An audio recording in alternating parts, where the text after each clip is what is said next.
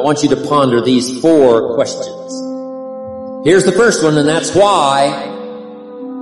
Why pay the price?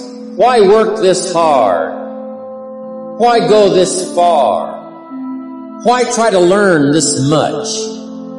Why try to do it all? Why try to see it all? Why try to have it all? Why do it? Why learn it? Why study? Why put yourself out? Why try to take on this much responsibility? Why develop yourself to the full? Why try to become all that you can possibly become? Why try to earn as much as you can earn, share as much as you can share, develop every skill you possibly can, see every human you possibly can, Go to every class you possibly can. Touch everybody you possibly can. Why do that much? Why go that far? Why share that much? Why give that much away?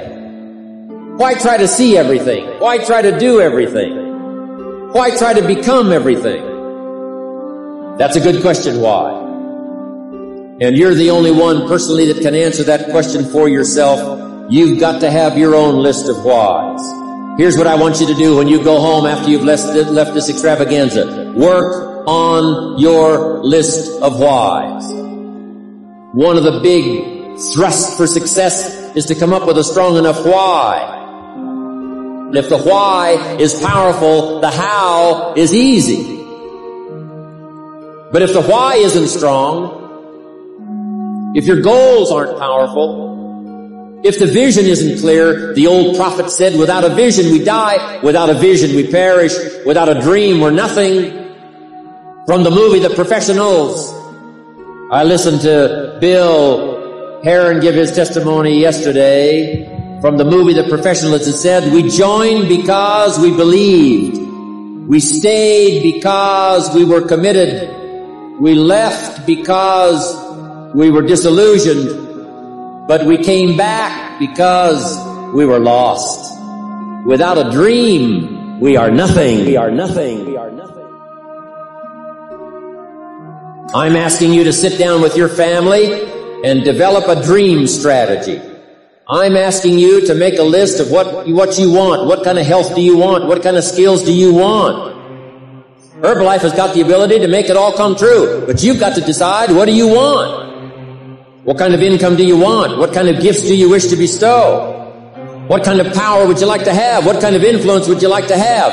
I'm asking you to go home and work on the why. Spend some time as you fly over the clouds and over the ocean back to where you came from. I'm asking you to have a vision by the time you've reached home of why you want Herbalife to work for you, why you want this kind of income, why you want this kind of recognition and these kinds of skills. I'm asking you to develop your own list of why. Because if you can come up with a strong enough list of why, Herbalife can furnish the how.